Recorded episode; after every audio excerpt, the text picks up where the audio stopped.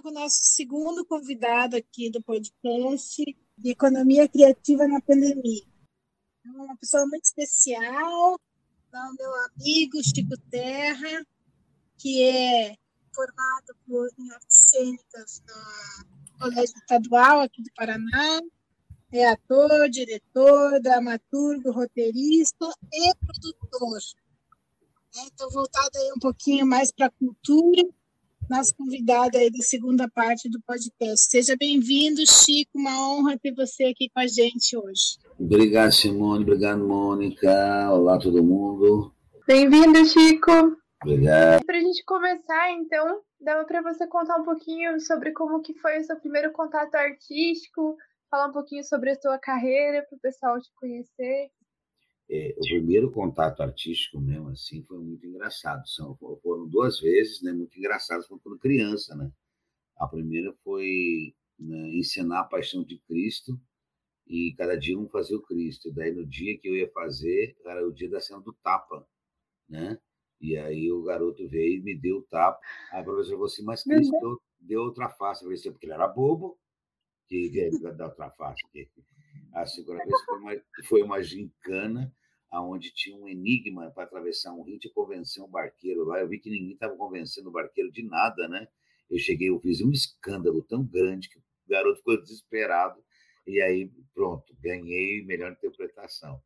Mas a verdade é que depois, eh, com o tempo, fui vendo que eu tinha, eu tinha uma linha realmente voltada para a arte e procurei né, me informar, procurei buscar cursos, buscar formação e tudo. E aí, o que é interessante, que a gente falando num programa de economia sobre arte, porque as pessoas têm no subconsciente dela que arte é uma coisa que não dá dinheiro, que o que dá dinheiro é a fama, né? e não a arte. Então, isso torna o nosso mercado muito, muito frágil nesse sentido, porque a gente não tem um povo ainda totalmente educado para a arte e que também consegue enxergar o mercado artístico, que é muito grande que é muito lucrativo, né? mas que ainda precisa de disciplina para poder acontecer aqui no Brasil. Mas assim, então minha vinda foi sempre tentando buscar, além de atuar, né, a complexidade de atuar, de escrever, de dirigir, também procurar formas de produzir de uma maneira criativa, para que não se dependa do governo, para que não se dependa de leis de incentivo e a gente possa consolidar o um mercado. É um pouco quixotesco isso mas eu sei que antes de morrer eu consigo. Consegue, sim.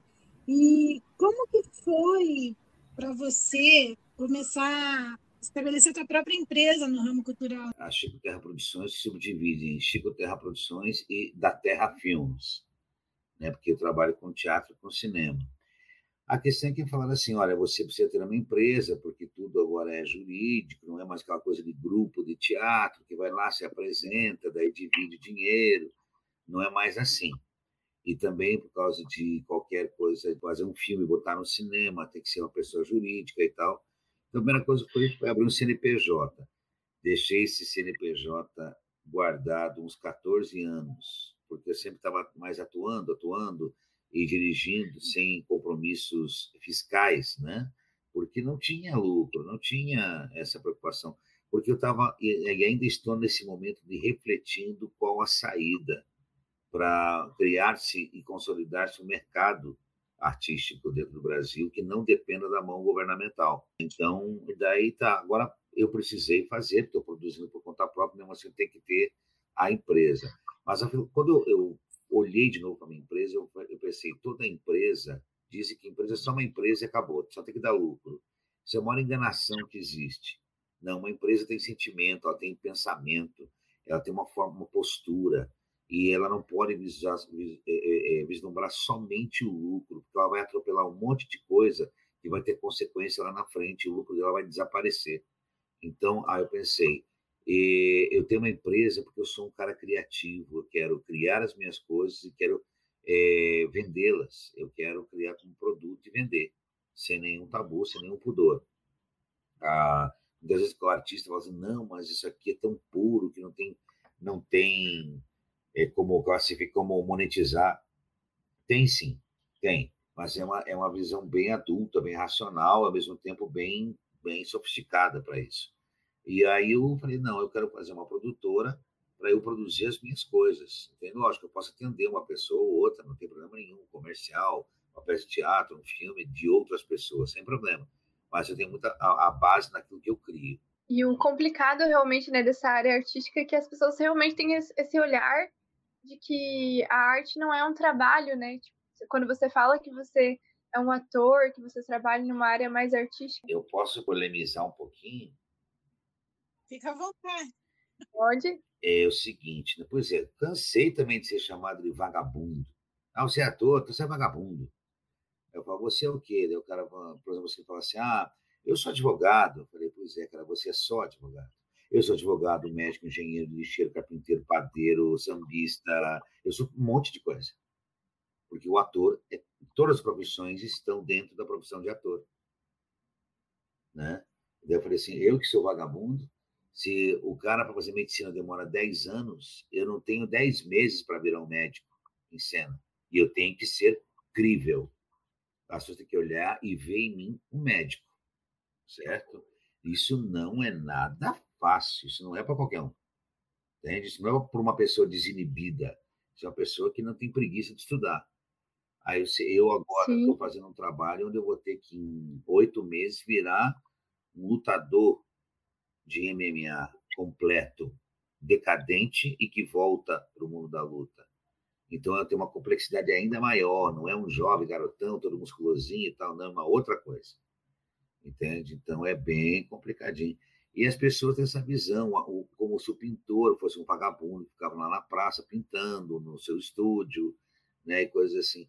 Então é, é muito arcaico, porque a gente vem dessa coisa, de, dessa visão do oito horas de trabalho por dia, carteira assinada, aposentadoria, isso aqui. A gente vem desse formato que já já não é mais uma realidade, já não é mais o que uma coisa a ser conquistada. Muitas vezes o, que vale é a produtividade. Se ela durou uma hora oito horas, é com a pessoa. Os valores não são só financeiros, eles são valores sociais, culturais, educacionais, é, espirituais, intelectuais, são outros valores também. Só que ainda há uma resistência no Brasil, eu vejo muito isso, uma resistência, sabe? É, é interessante, eu sempre sinto meus amigos assim, eu morei nos Estados Unidos um tempo, e eu via o seguinte: se você chegava lá e abria uma sapataria, por exemplo, três meses depois você fechava e no lugar botava lá uma fábrica de cachorro quente, três meses depois mudava, abria uma loja de souvenirs, coisas assim, a compreensão deles é que você está tentando, que você está lutando, que você está avaliando o que é melhor dentro do mercado. No Brasil, as pessoas olham para você como um fracassado.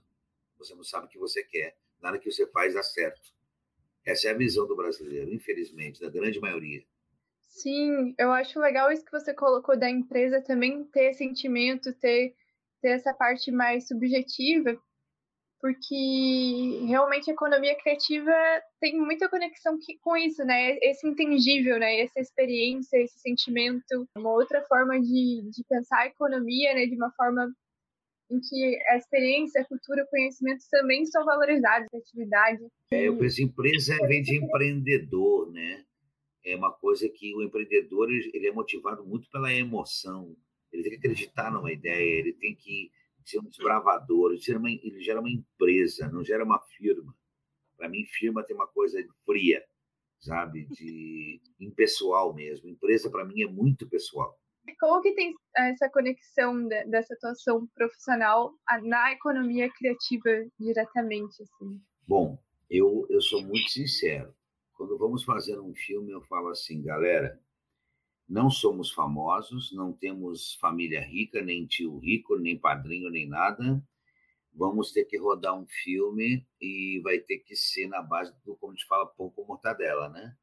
Ok, é, por quê? A gente tem que ser criativo também nisso. Dá para fazer um filme sem dinheiro? Dá para fazer um filme sem dinheiro, mas você tem que ser criativo para caramba. Não só para produzir o filme, como aonde você vai colocar esse filme.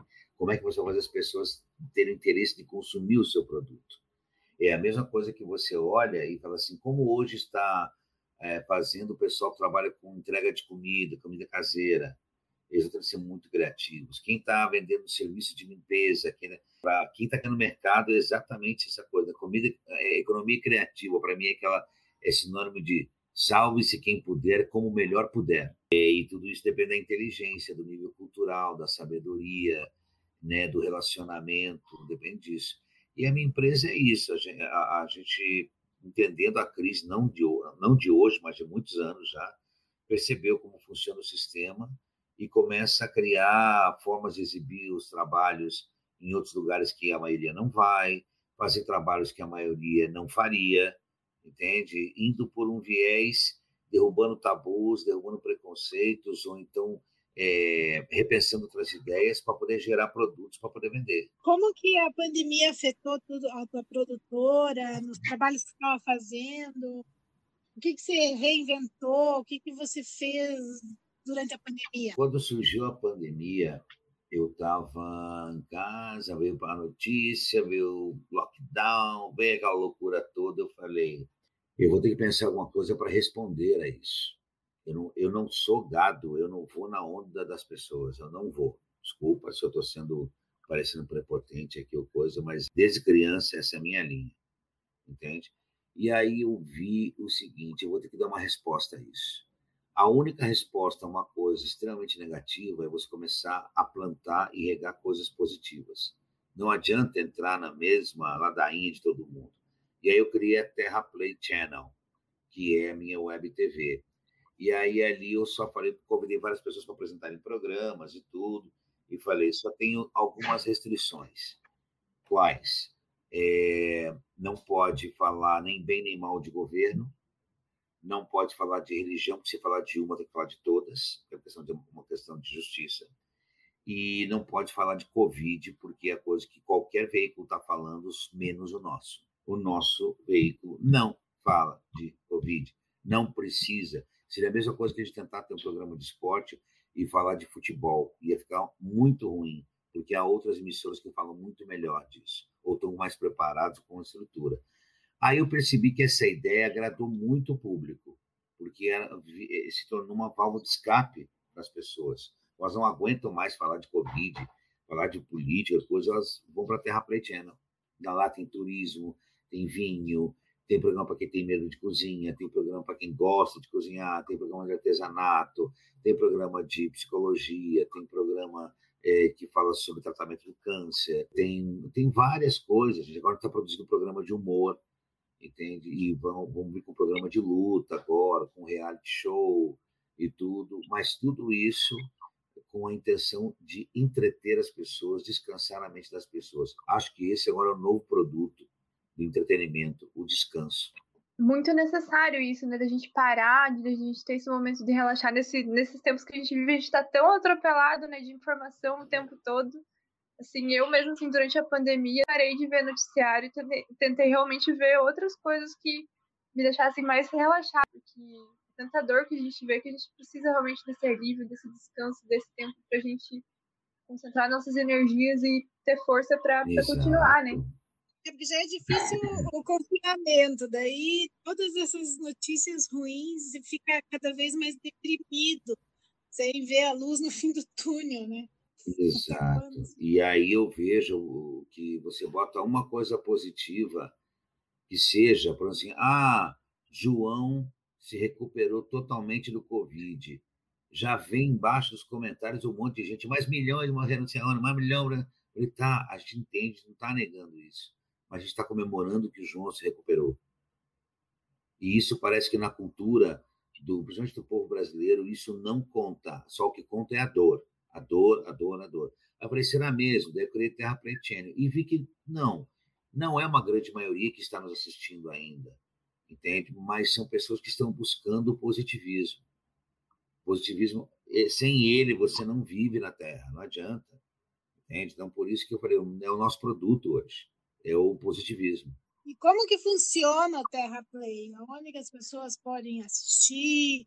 É, por assinatura? É, Fala mais sobre isso. A assinatura é 10 mil dólares com 100% de desconto.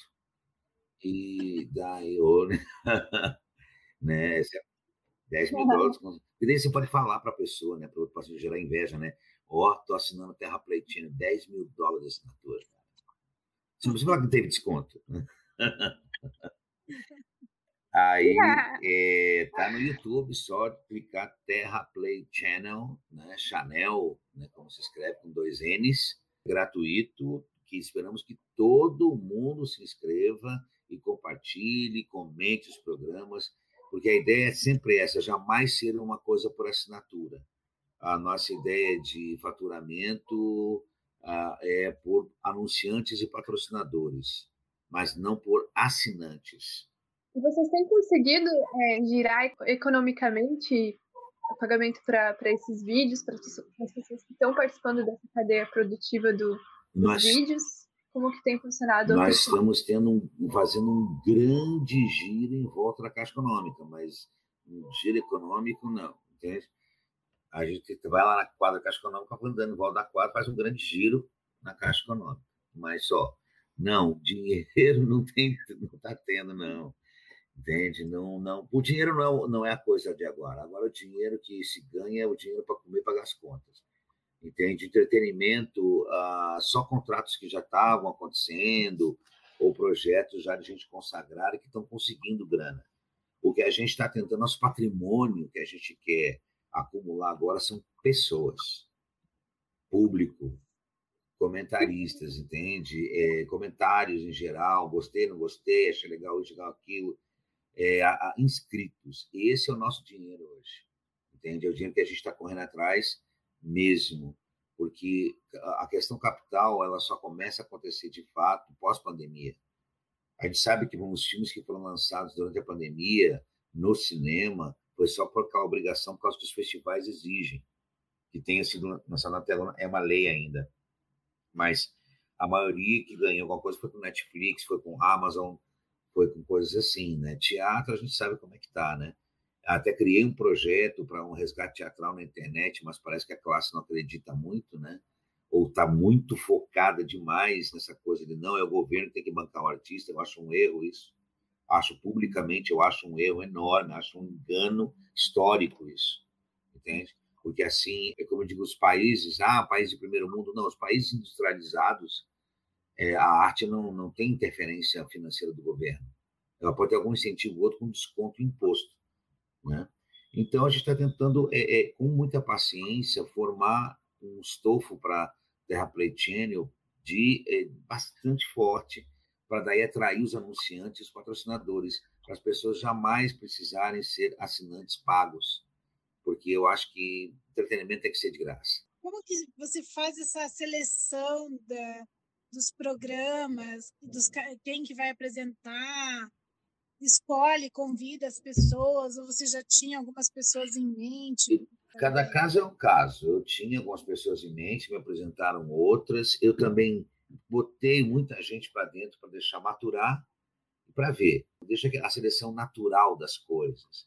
É difícil hoje você chegar e dizer: eu quero um apresentador de economia você sem grana pegar o melhor profissional, entende? Não, ele vai trabalhar para ele mesmo, ele não vai trabalhar para uma outra pessoa.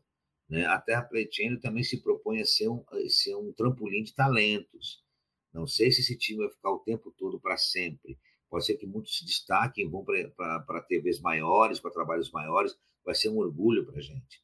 Outros não, se identificam muito com a ideia, se afasta um pouco, não tem problema. É sempre uma, uma casa que tá, pode estar tá em mutação o tempo todo. Né? A questão é, eu quero ver se o público está gostando. Porque não interessa eu gostar ou não, quero ver se agrada ao público. Por isso que eu preciso testar a Vera. Não é um teste de estúdio, é um teste botando no ar o que as pessoas produzem. E qual é o público que você está procurando atingir? Gente que não quer mais falar de, de Covid, não quer mais falar de política, não quer mais ficar discutindo as coisas, brigando em Facebook, brigando no Instagram, brigando no site, que gente que queira lazer, descanso, informação, positivismo. Então aí não temos idade, né? Aí qualquer idade que esteja buscando isso é nosso público. É porque é bem variado, né? Eu vi que tem tem escotismo, tem comida, tem vinho, tem viagens, como você falou, é, tem. Então, quer dizer, mas é um público um pouco mais. Eu acho que a percepção que dá é da faixa um pouco mais, mais, mais velha, assim, né? Sei lá, dos seus 30, dos seus 50. Mas aberto a todo assim... mundo também, né? Aberto. Logo, logo isso vai mudar, porque a gente vai entrar com o programa de luta, né? Então a gente já traz uma garotada, né? Aí tem o programa de comédia que também traz, daí vai variar mesmo as idades. Como uma TV tem que ser, ela tem que ser para todo mundo. E vocês lançam assim novos episódios? Você tem uma uma grade assim, uma sequência? Por exemplo, a cada semana vai sair um episódio novo de vinho? Ou... Tem, tem, tem uma tem uma regrinha lá, semanalmente vinho. É, deu uma desordem agora porque teve uma mudança pessoal, mas daí tem o sobre o tratamento de câncer, semanalmente também. Temos uh, Quem Tem Medo de Cozinha, que é semanal.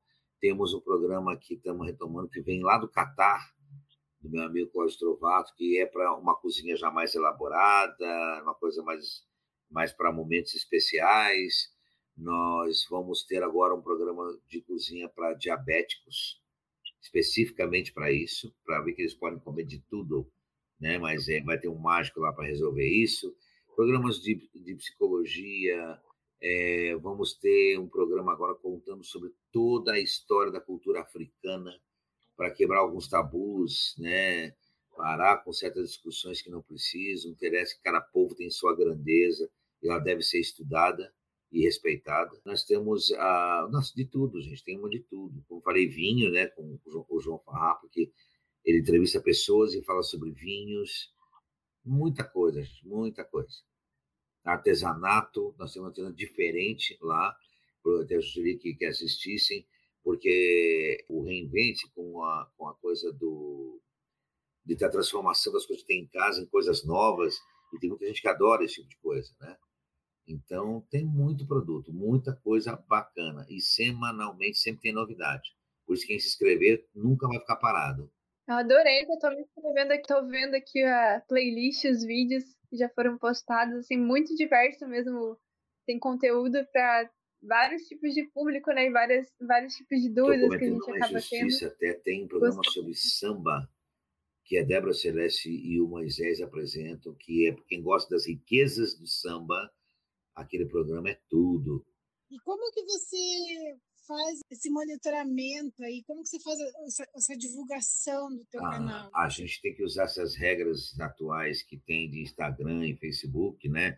E hashtag de cá, e arroba de lá, e aquela coisa lá toda, e pedir para todo mundo da TV fazer também, com seus amigos e tudo. E aí é pedindo para você que está ouvindo agora também fazer. Entende? Marcar as pessoas, divulgar. É desse jeito. Por quê? Muita gente no Instagram em Facebook, em YouTube, fica comprando seguidores. Isso, gente, é um tiro no pé. Porque um patrocinador, quando vai querer te patrocinar, ele vai averiguar, ele descobre se você comprou ou não inscritos, né, seguidores, visualizações. E isso é possível identificar. E aí ele não, ele não te patrocina. Então, eu prefiro a gente ir indo devagarzinho até chegar, estamos com mil e pouco, daqui a pouco é cinco mil, daqui a pouco é dez mil, vinte mil, entende? Mais orgânico, gente que está participando com a gente de uma forma ou de outra. Aí sim, para mim, vale a pena isso, entende? É, e para o patrocinador também. Então, nós estamos seguindo a, a liçãozinha de casa, que é essas regrinhas que todo, todos os caras aí ensinam nos cursos para mídias sociais. E para quem quer trabalhar com a economia criativa, assim, nessa parte mais cultural, o que você teria para dizer de dicas, por coisas que você talvez tenha passado já e que talvez facilitem as pessoas ouvirem, ter vá, essa experiência. É, não vá na onda, onda passa. Vai sempre naquilo que ou sempre fizeram e deu certo, ou nunca ninguém fez. Só tem esses dois caminhos. Seja para cultura, seja para serviço, seja para produto, eu acredito nisso. E onda passa.